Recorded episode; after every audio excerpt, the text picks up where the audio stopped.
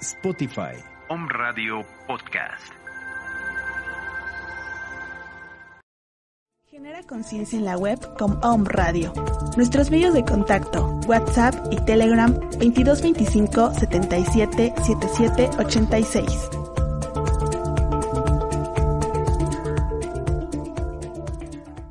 Estamos a unos momentos de comenzar nuestra siguiente transmisión. Om Radio, un espacio para todo aquel que busca compartir un mensaje de bienestar a nuestra audiencia. Transforma tu perspectiva a través de nuestros programas de la mano de expertos. Sintonízanos en Facebook Live, YouTube, Spotify, iBooks y Apple Podcast.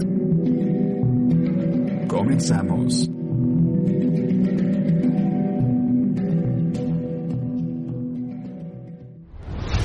Deporte, ambiente y salud. Cultura saludable en 360 grados. Iniciamos.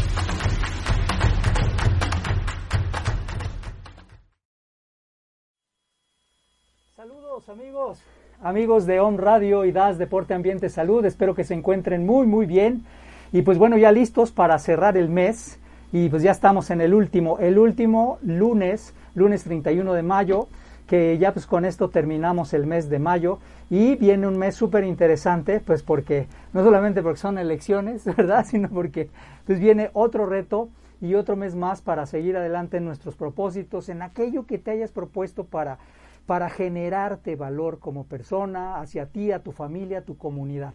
Y bueno, estoy muy contento porque tenemos dos invitados especiales. Tenemos al profesor Oscar Cabañas. Querido Oscar, Qué gusto. ¿cómo saludar. estás? ¿Bien? Muchas gracias. Muy bien, gracias. Un saludo para todos tus radioescuchas, para ti, Gracias. para todos los que están acompañándonos en este momento. Gracias, muchas gracias, Oscar. Y tenemos enlazado que está desde Veracruz el ingeniero recientemente egresado de la Universidad de las Américas, eh, e ingeniero en energía, nuestro querido amigo este, Iván Cabañas. Iván, ¿cómo estás? Hola, buenos días. Muy bien, muy bien. Gracias por invitarme el día de hoy. Gracias. Bueno, pues amigos y amigas, vamos a tocar dos temas que son súper interesantes el día de hoy y que espero que te agraden, porque uno nos va a dar un poquito del conocimiento, el primero de ellos y es el que vamos a abordar ahorita con Iván, vamos a abordar este tema de eh, cómo, eh, cómo poder llevar a cabo en tu hogar, precisamente en función de la salud y la sustentabilidad, tomemos un poquito de conciencia eh, cuáles son aquellas actividades y cosas que podemos hacer para que para reducir el impacto de nuestra forma de vida. Y es por eso que precisamente invitamos a Iván, eh, eh, precisamente que acaba de egresar de la Universidad de las Américas, Puebla, y que nos va a platicar un poquito sobre el tema. Y muchas gracias, Iván, por enlazarte con nosotros. Y sabemos que esto va a generar mucho valor y conocimiento para quien no lo tiene, porque dicho sea de paso, pues el país y el mundo, pues solamente nos fue prestado un ratito, ¿verdad? Y a final de cuentas lo vamos a tener que dejar en las nuevas generaciones y pues también cómo podemos o qué podemos hacer para dejárselo un poquito mejor en el estado de equilibrio ecológico. Y bueno, muchas gracias Iván y quisiera preguntarte primero que nada que nos platiques un poquito eh, en este tema. ¿Por qué, eh, por qué consideras que, que en este momento, es decir, que la pandemia nos tiene que, generar un cambio en la forma de vida, en, en la forma en cómo vivimos actualmente, o bueno, que ya, ya no es como era antes, pero ¿por qué es importante generar un cambio? Ok, muchas gracias, este, Antonio. Pues mira, creo que del- dentro de los cambios que ha tenido la, que ha traído consigo la pandemia es la digitalización de muchas de las actividades que antes solíamos hacer presenciales. O sea, lo hemos visto en las clases, lo hemos visto en el trabajo, todas las, todas las empresas que se han cambiado a la modalidad home office, en algunos trámites, en el entretenimiento, en las compras que hacemos, todo, hay muchísimas actividades que antes hacíamos presenciales y que ahora las hacemos en línea. Entonces, esta manera, este proceso de digitalización ha afectado pues nuestra, nuestros hábitos de, en los que consumimos, nuestros hábitos de consumo, nuestra manera de consumir, a la vez que amplía nuestra comodidad, porque ahora todo esto lo hacemos desde nuestra casa, desde nuestro cuarto, desde nuestra cama, y toda esta actividad física que antes hacíamos día con día, que aunque fuera, aunque fuera mínima, era constante, pues ya no la hacemos. Por ejemplo, este, pues ir a la universidad, este, ir a la universidad, ir al trabajo, ir al súper, caminar en el súper, ir a la tienda, ir a hacer un pago, todas estas cosas que antes solíamos hacer, ya dejamos de hacerlas. Ahora con el tema de la, con el tema de la vacunación, pues paulatinamente podemos regresar a hacer estas actividades de manera, de manera presencial como ya las hacíamos antes.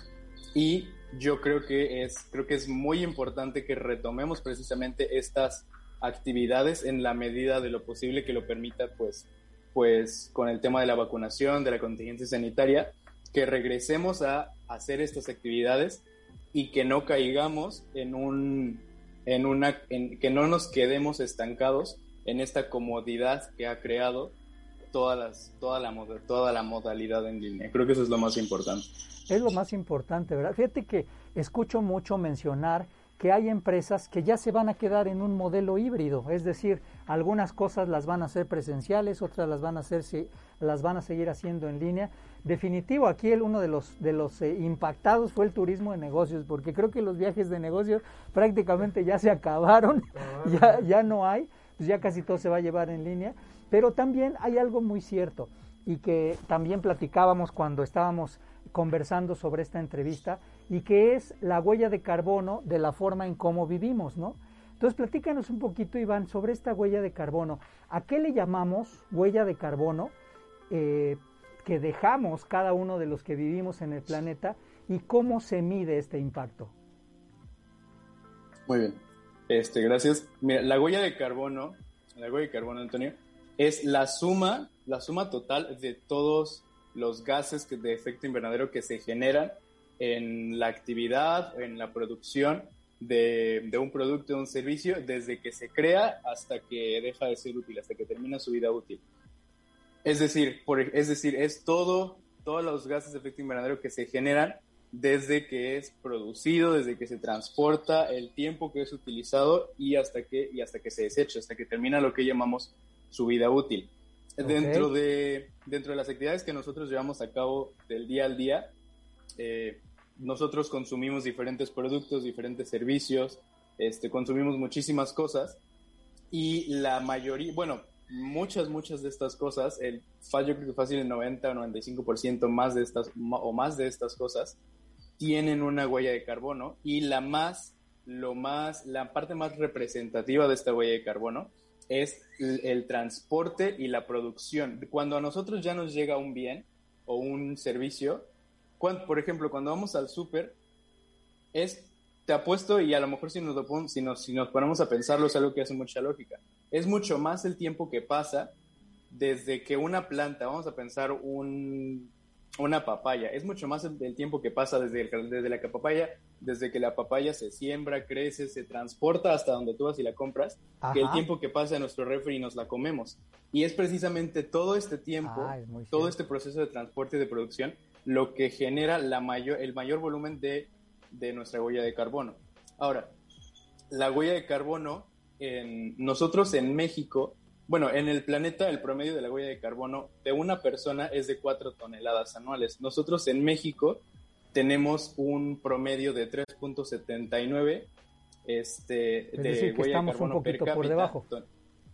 toneladas de carbono per cápita y lo este lo es y este y por ejemplo pero los países que son más desarrollados por ejemplo Estados Unidos su huella, su huella de carbono per cápita es de 16 toneladas. Entonces entre más procesos industrializados, entre más procesos este, automatizados, más importaciones, si los productos que consumimos localmente no son producidos localmente, sino que son importados, aumenta el transporte, aumenta la cantidad de procesos que se le tienen que meter a la producción, entonces aumenta la huella de carbono. Y esta se mide, eh, se mide de manera, este, pues cuantificando precisamente todas estas microemisiones que suceden durante toda la cadena de producción y de transporte hasta que llega pues finalmente a nosotros que somos el, el consumidor final. El consumidor, o sea, como quien dice, el que te lo comes ya. Es decir, fíjate que... Exacto. Ah, perdón, quiero hacer una pequeña este, pausita nada más para, para saludar a quienes están, eh, se están conectando ya, a mi querido Armando Garduño, saludos Armando, a Riviera Maya, Angie Vázquez, mi querida Angie, Angélica Casado, Sanjay, muchas gracias y muy buen día. Gracias por conectarse, Gaby Escamilla, Patti Roselo, gracias Carol también. Ah, saludos a los amigos de Coparmex, que también sé que nos siguen día con día.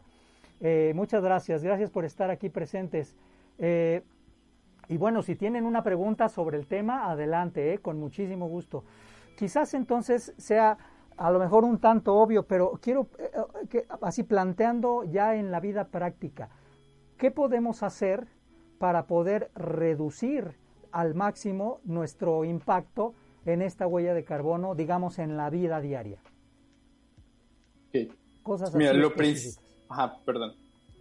Lo que podemos hacer, tenemos yo creo que entender dos cosas primordialmente. La primera es que no podemos reducir a cero nuestra huella de carbono. Eso es, eso es prácticamente imposible, reducirla a cero. Lo que sí podemos hacer, y bueno, y también la segunda cosa es que no es algo que sucede de la noche a la mañana. Lo, ¿Por qué? Porque como decía antes, la, la, mayor, el mayor volumen, la mayor parte representativa de nuestra huella de carbono se deriva de nuestros hábitos de consumo. Entonces, ¿qué es lo que hay que hacer? Ah, pues cambiar nuestros hábitos de consumo. Nosotros, eh, eh, en todo, como te decía antes también, la huella de carbono está, está involucrada en todo lo que consumimos, sean productos, sean servicios. Y no solo en la comida, o sea, por ejemplo, todo lo que nosotros pedimos por internet, nuestro coche, todo eso tiene una huella de carbono y no se refiere únicamente a las cosas en las que nosotros directamente quemamos combustible, como por ejemplo andar, este, eh, movernos en nuestro móvil, ese tipo de cosas. Por ejemplo, si tú vas, si tú, si tú bajas el, si tú bajas a tu cocina y te haces un sándwich, eh, eh, la huella de carbono está involucrada en todo el proceso que toma hacer y empacar y transportar el pan, lo mismo con el jamón, lo mismo con la, con la mayonesa, con la mostaza, con todo lo que le pongas. Entonces, lo que tenemos que hacer para comenzar a reducir esta huella de carbono es cambiar nuestros hábitos de consumo. ¿Y cómo podemos hacer esto? Hay, hay muchísimas cosas que podemos cambiar en nuestro día a día. creo que una, una de las primeras, y, y considerando que dentro de nuestra huella de carbono como personas, la mayor parte es el transporte, no solo de bienes, sino transporte de nosotros, ah, es que, que, deberíamos reconsiderar qué tanto y qué tan seguido no viajamos nosotros. Viajes fuera de nuestra ciudad, fuera de nuestro estado y nuestra propia manera de manejar, de transportarnos dentro de la ciudad. Ahora, es eh, muchas veces a lo mejor se ha hablado de que para hacer un poco más eficiente esto es bueno utilizar el transporte público, hacer en bici, este, ir caminando. Pero si, si somos realistas en nuestro día a día, una persona que trabaja no se va a ir en bici a su trabajo, no se va a ir caminando a su trabajo. A lo mejor, no, a lo mejor con el tema de la pandemia, eh, hacer carpool no nos inspira tanta confianza como cuando no había pandemia.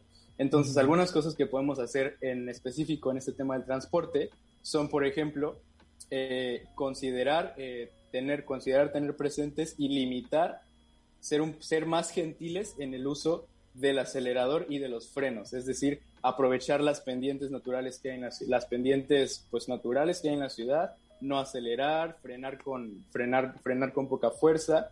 También dentro de dentro de lo mismo del transporte podría estar este, llevar, al, llevar al coche a que tenga sus servicios, servicios, sus servicios regularmente cuando le tocan, porque un coche que funciona bien no se sobrecarga y por lo tanto funciona de manera óptima, es decir, genera la mayor, el mayor volumen de contaminantes posibles. Sobre la misma línea está checar las llantas, este, que, tengan, que estén bien llenas de aire, este, utilizar los coches que tienen cruise control, utilizarlo cuando estemos en distancias largas, eh, a lo mejor hacer carpool también, y limitar, por ejemplo, el uso de cosas que son extras. Exacto, que el car carpool, carpool es compartir.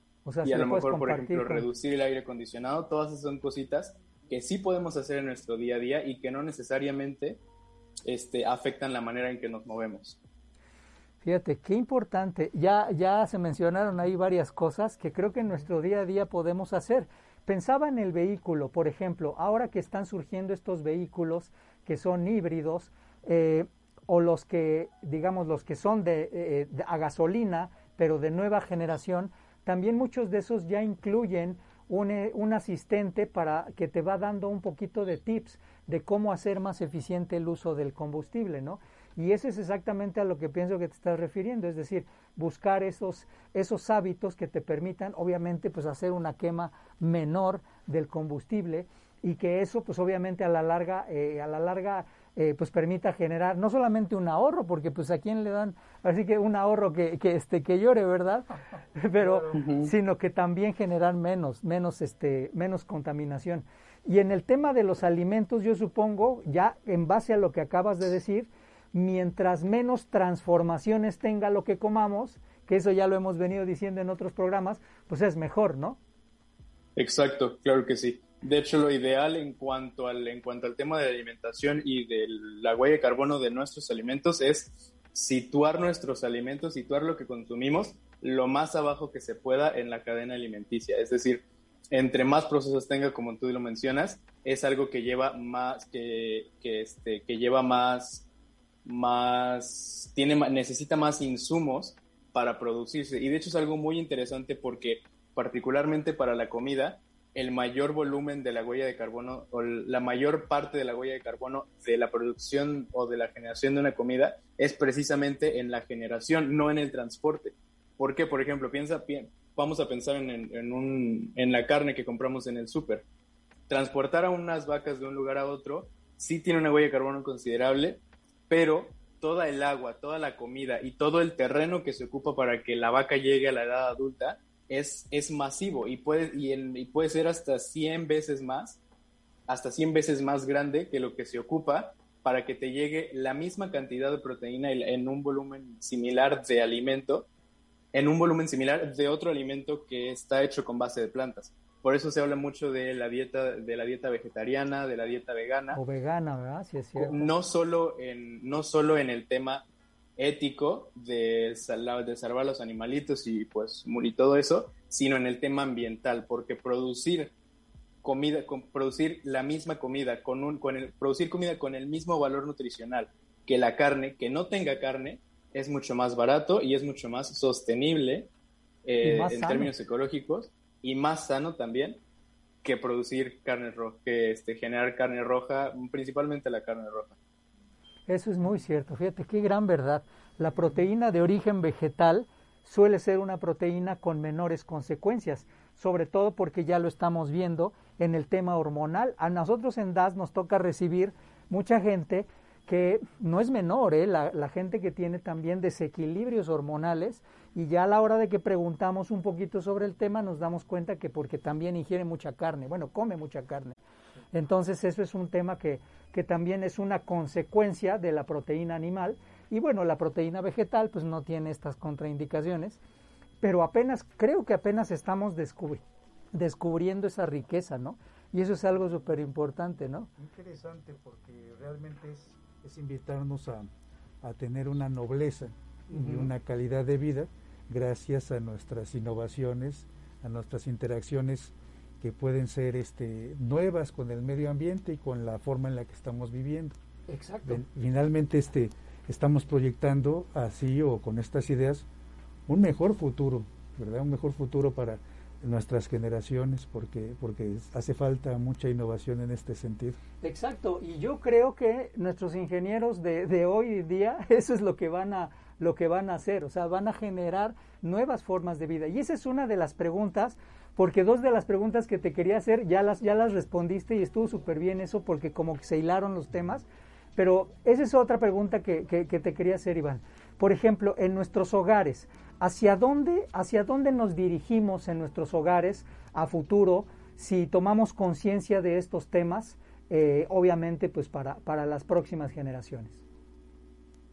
Ok, yo creo que en ese tema hay tres palabras que son claves, claves, claves para definir esta tendencia que, que tú mencionas. Uno es, como lo mencionamos ya, la decarbonización, es decir, de todo lo que nosotros consumimos, de todos los procesos este, de recursos, materiales y energéticos que están involucrados para hacer funcionar un hogar, es la decarbonización, es decir, cambiar lo, como te decía, los productos, los energéticos que nosotros consumimos a otros que para producirlos eh, no utilicen combustibles fósiles o que al momento de nosotros producirlos nosotros no utilicemos combustibles fósiles. Esa sería la primera, decarbonización. La segunda es la descentralización. Y esto alude más al tema del consumo energético. descentralización se refiere a que una de las tendencias que a lo mejor aquí en México no está muy presente, pero en otros países sí, en otros países más desarrollados como Estados Unidos, este, países europeos, es la descentralización del sistema eléctrico. Es decir, que ya no, que todas las casas, las existentes y las que se están construyendo, que hay, hay muchas que ya no se conectan al sistema eléctrico nacional principal, a la red eléctrica nacional, sino que se, sino que se abastecen energéticamente, ya sea de proyectos sostenibles de esa área o con sistemas aislados, por ejemplo, sistemas fotovoltaicos, aislados o este, sistemas, sistemas de biomasa, pero ya no, eh, ya no existe esta tendencia que antes había de centralizar todo el sistema eléctrico nacional de un país. Y la última sería precisamente la digitalización, que se refiere a que nosotros en nuestras casas se refiere al, digitalizar cosas que antes se nos olvidaban a nosotros o que antes producían que aumentara nuestro, nuestra huella de carbono en nuestras casas. Por ejemplo, una, una, la, la, más, la más común de digitalización que podemos, que se nos ocurre ahorita, bueno, que se me ocurre ahorita es hacer que nuestras casas sean inteligentes. Es decir, si, si somos personas que se nos olvida cada rato apagar las luces, apagar las luces de las habitaciones que dejamos, digitalizar, automatizar esto, por ejemplo, con un sensor de presencia que cuando ya no estás o cuando ya te quedes dormido, que no detecte movimiento, se apague, a eso nos referimos con digitalización. Aquí en México, por ejemplo, no utilizamos mucho lo que es calefacción. Este, utilizamos más este, lo que es pues, enfriamiento, de aires acondicionados. Entonces, regular o este, hacer inteligentes estos sensores de temperatura también es algo muy importante. Y otras cosas, naturalmente, que podemos hacer, este, que son, no son tanto de tecnología, sino son, pues, acciones concretas que podemos hacer dentro de nuestras casas. Por ejemplo, aplicar una, un buen, una buena capa que insule nuestro techo para reducir a lo mejor nuestro consumo de aire acondicionado, nuestro consumo de, de energéticos para calentar. Es algo que se puede hacer podemos implementar sistemas de recolección de agua, podemos en nuestras propias casas este, tener un huerto para cultivar parte de lo que nosotros consumimos. Mm, Entonces hay muchas cosas que podemos comenzar, que no tenemos que hacerlas todas de un día para otro, para precisamente ir, este, ir reduciendo nuestra huella de carbono en nuestros hogares y ser parte de, de este cambio que, está, que, que hay a nivel, mundial en este tema de los energéticos. Eso es algo que, que, definitivo lo tenemos que tener muy presente, ¿no? Yo creo que esta pandemia ya nos tiene que hacer pensar en qué cosas estamos haciendo mal con nuestro planeta, ¿no? Y actuar en consecuencia. Esos tips que nos has comentado son súper buenos. Y bueno, amigos, recuerden, si necesitan alguna información adicional o incluso quisieran que lo visitaran en sus casas, bueno, pues ahí están los datos de DAS para que con muchísimo gusto nos escriben y pues igual y les puede, Iván les puede hacer, bueno, aquí en Puebla, ¿no? Aquí en Puebla o Veracruz, les puede hacer alguna visita para darles algunas sugerencias de cómo hacer una vida más, más sustentable y más saludable. Les mandamos muchos saludos a gente que ya se acaba de conectar y que está presente. Saludos, mi querido Jorge, este Jesús Arce, Jesús, mi querido, mi querido Jesús, saludos a Chihuahua, saludos a Juan Carlos Cabañas. Ah, ya sé que han estado, Brody. Saludos, cuídate mucho. Erika Cortés, mi querida Erika de la universidad. Eh, muchas gracias. Eh, y bueno, los, los, que se están conectando. Ah, mira, saludos también, Román. Román, mi querido Román, un abrazo muy grande. Pues gracias, Iván. Te agradecemos muchísimo y la verdad es que esperemos que en otro programa podamos ampliar sobre estos temas porque son súper interesantes para la vida diaria. Claro que sí, gracias a ti por la invitación. Muy bien, muchas gracias. Gracias, Iván. Cuídate muchísimo. Saludos a Veracruz. ¿Qué tal está haciendo calor? Sí, un poquito. Bueno, pues cuídate. Saludos a todos y que estén muy bien. Vamos a hacer una pausa, amigos que nos escuchan, y regresamos con el siguiente tema, ya súper encarrerados. Cuídense, regresamos. Está sintonizando Deporte, Ambiente y Salud. Continuamos.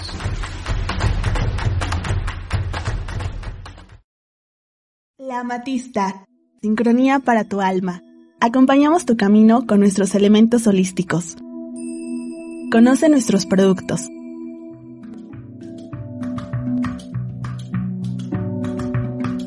Contamos con sistema de apartado. Aceptamos todas las tarjetas de crédito y débito, además de servicio a domicilio y sistema de envíos nacionales. Visita Sincronía para tu alma. Acompañamos tu camino con nuestros elementos holísticos. Conoce nuestros productos.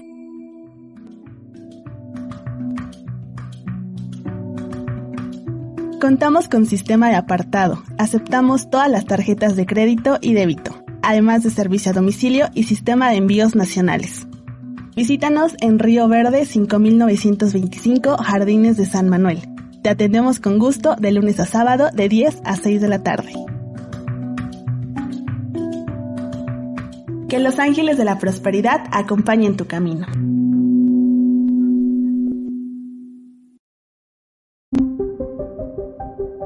Somos pensamiento y transformación positiva. Nuestra escuela metafísica Connie Méndez Verde Luz te ofrece una amplia gama de cursos apegados a las enseñanzas de Connie Méndez. Deja que la divinidad acompañe tu camino e intégrate a nuestras aulas virtuales para acercarte a la transformación por medio del pensamiento positivo. Cada palabra que pronuncias es un decreto que se manifiesta en el exterior. Las palabras construyen tu vida.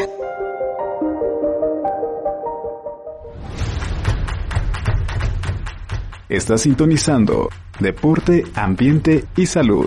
Continuamos.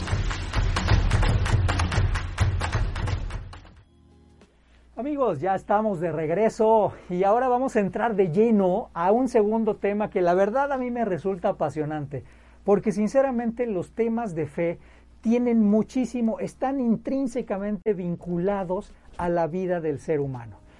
Aquel que, que, no conciba a la fe dentro de su de parte esencial de su vida, pues estamos limitados a, que las cosas solamente queden en lo terrenal, ¿verdad? Sí, es verdad. Y, estamos, precisamente, eh, tenemos el gusto de tener a Oscar Cabañas nuevamente, eh, que precisamente nos va a platicar, en algún programa recordarán que ya, ya comentamos sobre, sobre este tema, pero ahora vamos a hablar un poco sobre teología bíblica de la educación, por la bendición del Espíritu. Y esto hacemos a un lado temas doctrinales, temas institucionales, iglesias. Vamos a centrarnos en la enseñanza bíblica y el legado tan trascendental que Jesucristo, por ejemplo, en este caso, que es lo que vamos a abordar, lo que vino a dejarnos como el contenido principal para hacerlo vida, ¿no? Y pues bueno, Oscar, muchísimas gracias Gracias por estar aquí con nosotros. Platícanos un poquito, ¿por qué le llamamos teología bíblica de la educación por la bendición del Espíritu? Sí, mira, pues es, es un tema que hace algunas, algunos años he venido yo este, pues esbozando, pero más bien a raíz de, de un acercamiento a, lo que es la teología bíblica propiamente está en lo que llamamos la Sagrada Escritura, la, la Biblia. La Biblia. Estamos hablando ahí de los primeros escritos que se dan hacia el siglo X, 970 antes de Cristo, con la teología que llamamos los especialistas llaman la teología yavista, en la que a Dios se le llama como Yahvé Dios, ¿verdad? Que escriben, tiene su narración de la creación, de Abraham, de Moisés, en fin, ¿verdad? Es una primera teología que se escribe en esa época de, de David y de, y de Salomón, de los reinados de David y Salomón, hacia el 970 más o menos, y estos escritos se van plasmando en lo que tenemos ahorita como, como Biblia, ¿verdad? Y se terminan en el primer siglo de, la era cristiana, ¿verdad? Entonces empiezan con la teología ya vista y terminan con los escritos de, San Juan, ¿verdad? Que, hablamos, estamos hablando. Que es lo último, ¿no? El Apocalipsis. El este Apocalipsis, su Evangelio, unas cartas, en fin, ¿verdad? Entonces ahí tenemos, la teología bíblica está en esa gran biblioteca sagrada, ¿verdad? En esos sagrados escritos que tenemos. Y es teología bíblica de la educación, porque yo, yo en, mi formación, pues me encontré con un, un, gran doctor en teología y un gran pedagogo, que fue San Juan Bautista de la Salle, del, el cual precisamente tomando esta teología, la aplicó con toda sabiduría al mundo de la educación. Es decir, ¿Qué entendemos por educación? Pues la mejora de las personas. Okay. Las personas se hacen mejor, pero se pueden hacer mejor de varias formas. Según, según De La Salle, en, en uno de sus escritos dice, bueno, pero no convendría este, que atendiéramos solo a nuestros gustos, o solo a nuestras costumbres, o solo inclusive a, a, a nuestros razonamientos. Fíjate nada más. Dice, no, dice, ¿y qué tal si le damos el crédito a Dios? Claro. La fe a Dios. Y entonces lo hacemos por el gusto de agradarle a Dios. Ese es y eso se encuentra en la Biblia. Entonces este gran doctor y pedagogo que existió este, en la historia, hace y plantea su mundo de la educación, de la mejora de las personas, desde el pensamiento bíblico milenario, ¿verdad? Es un pensamiento sabio.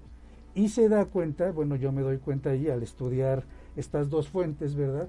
Que está por un lado toda la teología bíblica y el mundo de la educación de, de La Salle. Digo, esto es por la bendición del Espíritu, que es precisamente el tema que está. Entonces quisiera yo invitar a tus radioescuchas Claro, que claro. de alguna manera me están escuchando y nosotros aquí, ¿verdad? A mí me gusta el, el- cuando hablamos de estas cosas proponerles este texto, ¿verdad? Que, que es de Mateo, dice, donde están dos o tres reunidos en mi nombre, allí estoy yo en medio de ellos. Esa es esta, esta diapositiva.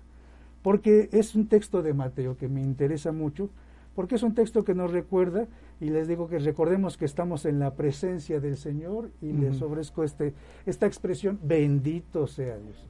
Porque la bendición del Espíritu, si quieres vamos a pasar a la siguiente, es la bendición del. Espíritu, es precisamente eso lo que es lo que hay en, el, en, en- en la Biblia. ¿verdad? Ok. Entonces, ¿qué tenemos? ¿Qué tenemos? La teología bíblica es un lenguaje que expresa el mensaje, o sea, expresa el mensaje en un mismo espíritu. Expresa este mensaje en un mismo espíritu, es decir, toda la teología bíblica está expresada en palabras, pero es un lenguaje que usa palabras muy, muy bien delimitadas con una gran carga de significado. Ok. Y al final de cuentas tú te das cuenta al, al estudiar que dices, este mensaje de diferentes autores, diferentes épocas, te habla de una presencia de un mismo espíritu. Ok. Y entonces eso lo tienes ahí, ¿verdad?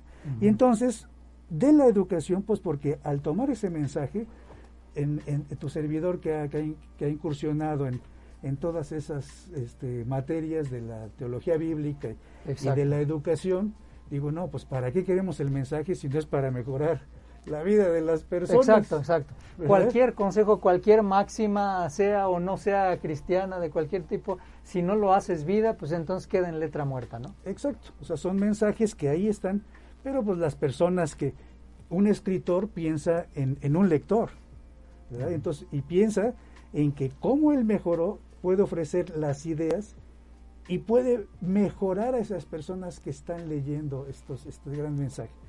Y Ya. por la bendición del Espíritu, porque es la forma, es decir, el Espíritu, lo que, lo que se llama en la Biblia el Espíritu Santo, es como la presentación de Dios hecha don y hecha regalo. Fíjate qué increíble eh, idea. Exacto. Es como si Dios se hubiera envuelto con moño y regalo al corazón de las personas y eso es lo que la teología bíblica llama Espíritu Santo. Dios, una persona, en su misma naturaleza, se da al corazón de las personas para que puedan hacer teología y hacer educación desde la perspectiva de Dios. Eso es lo que tenemos ahí. Ese es Entonces, un punto fuerte. ese sería el tema, ¿verdad?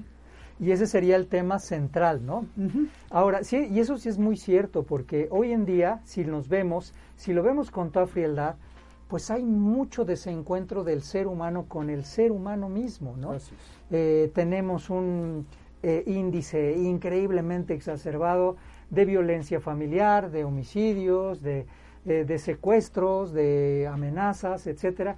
Es decir, que el tejido social que debe caracterizar por una eh, eh, pues una fraternidad, digamos, un amor, eh, digamos, bien entendido y llevado a la vida diaria, pues como que esa parte se nos ha perdido, ¿no? Sí. Pero también a veces, y lo estoy consciente que a veces la misma gente a veces no sabe hacia dónde voltear, porque a lo mejor sus creencias de antaño, de tradición, pues a lo mejor también ya se vieron trastocadas porque no se siente eh, apoyado, digamos, eh, por, por, su iglesia como institución. Entonces, eso es algo muy importante y tú destacas y retomas el mensaje céntrico de Jesucristo, ¿correcto? Sí, así es, así es, y lo tomo desde el tema bendición, ¿verdad? Porque la bendición, cuando te hablo de la bendición del Espíritu, la bendición destaca las maravillas de la generosidad de Dios. Las maravillas de la generosidad de Dios, porque esta generosidad divina despierta en las personas benditas o en las personas la acción de gracias, la adoración, la admiración. Las personas se vuelven bendición entre ellas mismas. Okay. Entonces, nos damos cuenta en la teología bíblica que el Espíritu es la fuente de la bendición, la cual es un don, pues para todos, ¿verdad? Exacto. En ese sentido, este tema de la bendición, si pasamos a la siguiente, este tema de la bendición es el tema principal del documento ya vista. El documento ya vista, en la siguiente, en esta diapositiva nueva, es precisamente que se escribe hacia el siglo X, no, no, es, no es un acaso fortuito que se les haya ocurrido esta palabra por X, no, es con toda la intención, fíjate. Aquí encontramos en el libro del Génesis, esta teología, en el capítulo 12, cuando este grupo de teólogos en tiempos de David, pues ya en tiempos de David, cuando se escribe sobre Abraham, pues ya pasaron 900 años o, o casi mil. Entonces, en tiempo de Abraham no se escribe su vida, sus llamados, pero sí en tiempos de en tiempos de Abraham no, pero sí en tiempos de David. Okay. Abraham es del 1850, ¿verdad? Y David Salomón es hacia alrededor del 970, ¿verdad? Ah, 1970. Okay. Entonces, este texto marca la pauta porque las personas, el grupo de personas que escribió esta teología ya vista, que es este tema el que está escondido en toda la Sagrada Escritura, es como una de sus grandes vértebras, ¿verdad? Bajo la cual podemos articular el significado. Dice, lo voy a leer, te dice, ya, Yahvé dijo a Abraham, vete de tu tierra y de tu patria y de la casa de tu padre a la tierra que yo te mostraré. Fíjate el primer postulado. Te dice, no, no eres tú, no es tu proyecto. Por muy nobles no son tus pensamientos, son mira, la vida se va a hacer divina, pero es por seguir. Por seguir, no, no por seguir sin impulso, sino por seguir. Hay un proyecto okay. divino de las personas, si te das cuenta esa intención de, este, de estos teólogos que escribieron, fíjate, si sab, hablamos de mil años antes de Jesucristo, 900 más dos mil, o sea, esto en escrito está, tiene tres mil años. Fíjate nada más. Y a lo mejor en la tradición oral, a lo mejor hasta cuatro mil. ¿Verdad? Porque Abraham, si estamos hablando de 1850, casi 2000, es, eh, ¿verdad? Es un tema, principio. es un tema milenario. Okay. Dice, la persona, y entonces fíjate lo que dice, de ti, o sea, habla Dios Abraham, haré una nación grande y te bendeciré. Una palabra, bendición, te bendeciré. Engrandeceré tu nombre y sé tú una bendición, segunda vez. ¿verdad? Y luego le dice, bendeciré a quienes te bendigan. Una y dos, van cuatro veces y maldeciré a quienes te maldigan. Por ti serán, se bendecirán todos los linajes de la tierra. Es decir, que, que el proyecto de Dios al cual eh, invita a Abraham lo convierte a la persona en bendita. Yeah. Es una invitación a, a, a, a, tomar el proyecto de Dios y a convertirse en una bendición para todos los demás. Ese es un punto. Esta idea tan central que está sí, aquí. Y ahí queda ya plasmado con claridad, Exacto, ¿no? porque te habla de todas las... Eso es para todo el mundo. Y entonces en la siguiente tú te das cuenta que, por ejemplo, para, no, no tenemos tiempo en este espacio para, para ver pues toda la, la, la riqueza, ¿verdad? Pero si te pongo, por ejemplo, a ver, vamos a irnos del siglo 10 antes de Cristo al siglo primero de, de, de nuestra era, y ahí está este texto que les propongo de San Lucas el mismo texto de la bendición del Evangelio de Lucas, el último gesto visible de Cristo en la tierra que deja a su comunidad es la bendición.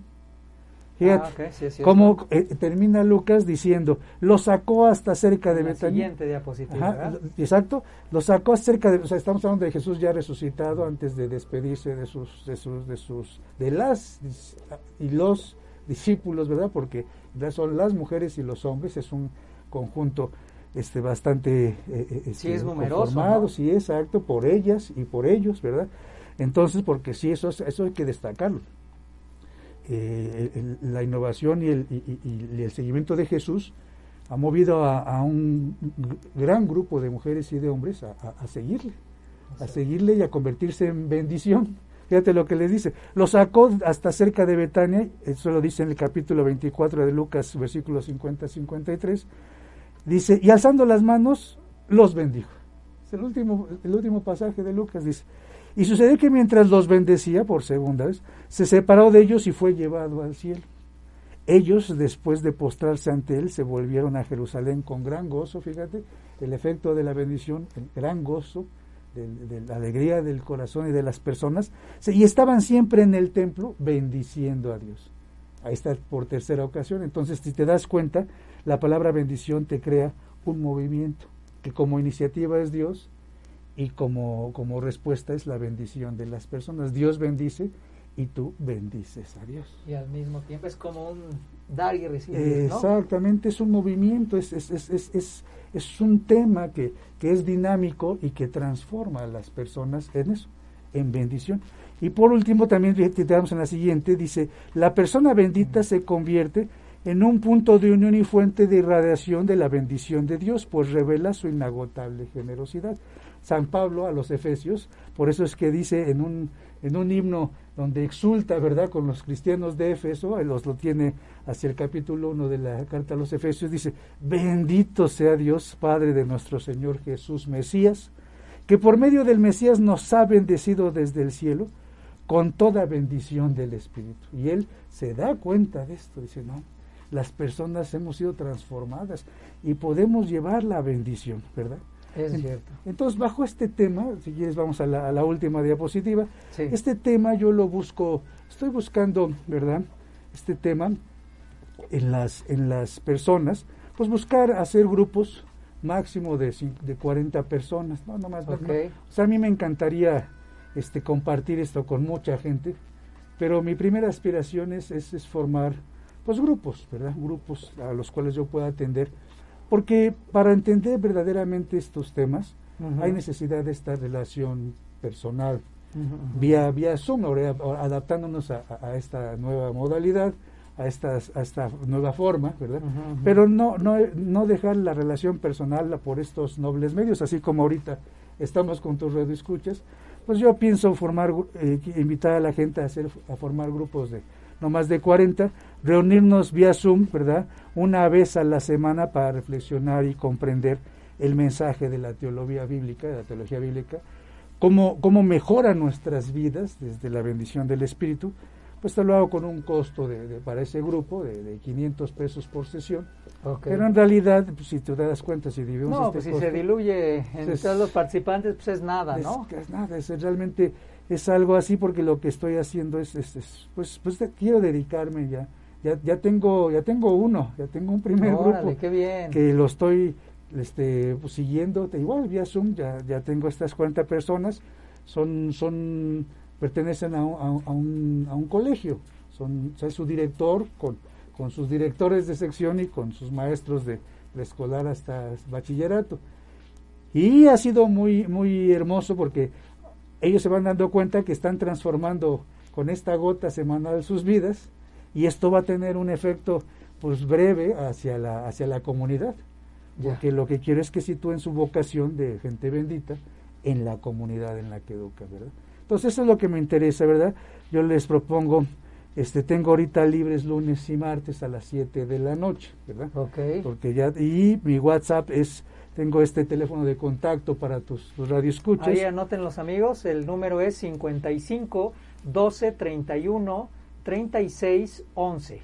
O un correo, puede ser un correo de prof, de profesor, prof.oscar28 arroba gmail.com. Vamos a ver si en DAS podemos organizarnos, porque DAS también llega a muchas personas y muchas también tenemos esa fe en Jesucristo y no solamente le depositamos nuestra fe, sino que también lo tratamos de llevar a la vida, independientemente del tema de las eh, nuevamente lo decimos, del tema institucional de la iglesia, creo que aquí el tema de la comunicación y la vivencia es algo muy personal. Vamos a ver si logramos hacer en DAS, yo estoy seguro que sí, que podamos hacer un grupo para que, este, para que abramos esto, porque de verdad esto es vida, amigos y amigas que nos escuchan. Esto es llevar el mensaje, el mensaje central de Jesucristo a la vida misma. Y olvidándote de muchas cosas que, como decimos, que a veces son polvo y paja, ¿verdad? Y, sí, así es. Y, y llevarlo directo al mensaje, porque así fue. Y así se formaron las primeras comunidades, ¿no? De Jesucristo. En efecto, o sea, ellos, por ejemplo, con esa conciencia de que Jesús los bendice, los convierte en personas bendición para, para esa nueva comunidad, pero en realidad ellos se dan cuenta que se caramba, esto ya lleva tiempo, o sea, no, no, no es totalmente algo que, que, está apartado de nuestras creencias, sino tenemos toda una historia de, de, de, que la bendición de Dios está llegando a toda la humanidad.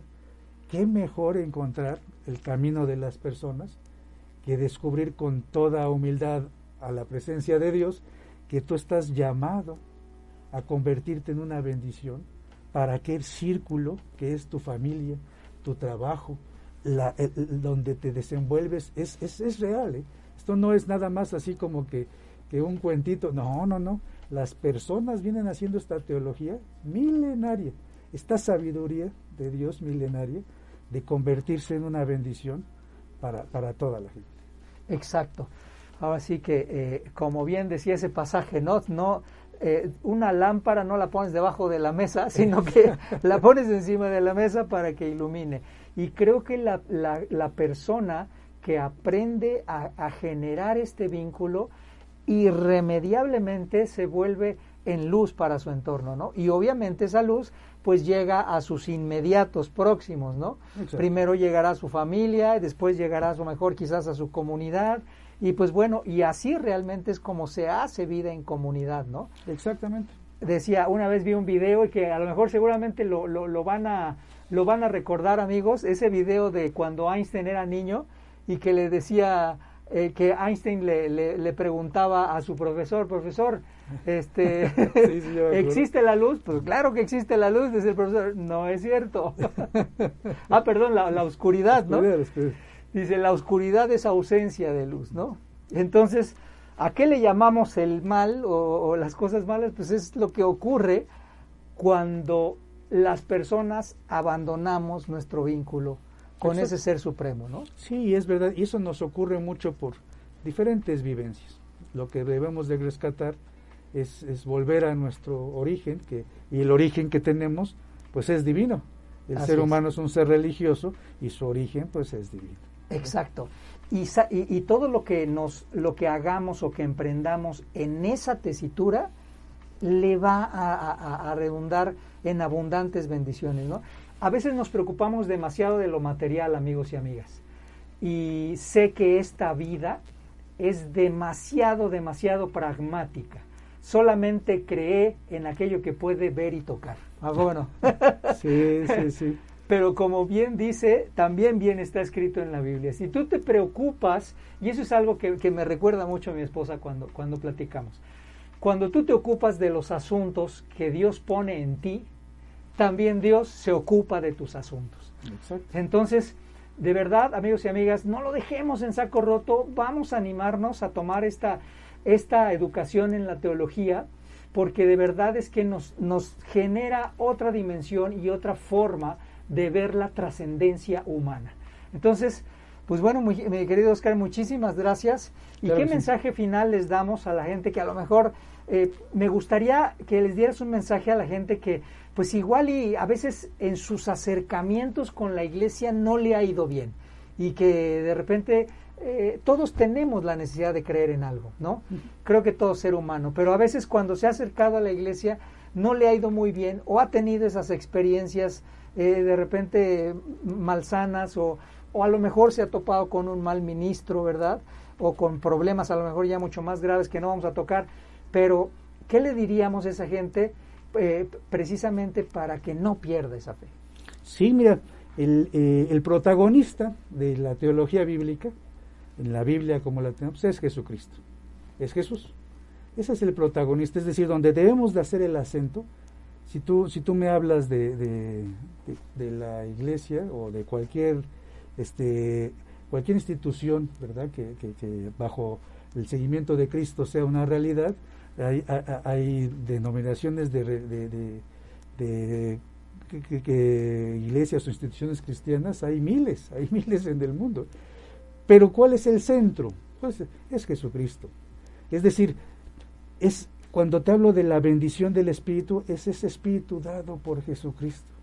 Es el Padre, el Hijo y el Espíritu el que acompañan el centro. Entonces, cada vez que nos, que nos juntemos, Dios es unión. Dios es eh, las que las personas veamos proyectada nuestra vocación divina, ¿verdad? Y Dios, Dios nos daría esos dones. No la, no, no, no, yo no hago el énfasis, esto no es, no es catecismo con todo respeto, ¿verdad? Sí, claro, no, no, hay que, pero hay que decirlo. Sí, sí, sí, no, no, yo, no, yo no estoy buscando hacer un grupo de adeptos, no, no, no, hacer, hacer el énfasis, la teología bíblica te habla de una persona, ¿verdad? Es Dios, hecha espíritu. Exacto. Dios, entonces es ahí donde debemos de, de, de, de buscar al protagonismo, de encontrar puntos de unión, porque Dios le habla a todas las personas. Dios no hace grupitos ni, instituciones, es decir, ni de razas, si, ni de si, podemos decidir, bueno, ¿cuál es la, la, la, qué es lo que Dios quiere? Pues todos, pues todos unidos con Él. Entonces ahí encontramos en, en, Jesucristo, en, te digo, el Padre, el Hijo, el Espíritu, en la bendición del Espíritu, encontramos esto, ¿verdad? Y, y, encontramos caminos para crecer, porque finalmente la bendición, bien, es una realidad. Y las personas benditas ahí están, ¿eh? Benditas madres de familia, benditas maestros, por hay muchas personas que, que trabajan. Un doctor, imagínate un doctor que comprenda la bendición y se vuelva una bendición. No solamente vive bien de, de, de, su, profesión, sino en realidad atiende personas, brinda salud y hace que este mundo sea próspero por la salud. Es una bendición, un buen Enaltece su vida y la de su y la de todo su entorno. Eso es muy cierto. Cualquier profesionista, cualquier persona encontrando en, el principal personaje, ahí puede, ¿verdad? Yo, yo resalto esto, que es a lo que les, les orillo. La Biblia habla de este principal personaje y de este protagonista, que es el Espíritu que debe de, debe de protagonizar nuestras vidas. Pues, Oscar, muchísimas gracias, gracias por acompañarnos. La verdad, qué buen programa. Espero que les haya agradado, amigos y amigas, y de verdad, contáctenos. Ahí están los datos. Bueno, ya repetimos el WhatsApp de Oscar, por último, 5512 313611 O vamos a organizar un grupo de DAS y eh, primero Dios que lo podamos hacer. Amigos, pues muchas gracias. Eso es todo por el día de hoy. Ya el siguiente programa ya será en junio. Entonces, pues no te olvides de ir a votar. Cuídate mucho, saludos y bendiciones. Que tengan muy bonita semana. Gracias.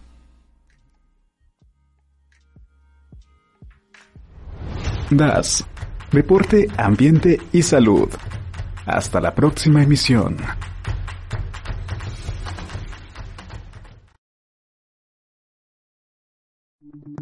Las opiniones y comentarios expresados en este programa son responsabilidad del conductor e invitados, sin representar necesariamente la postura o ideología de Grupo OM Radio.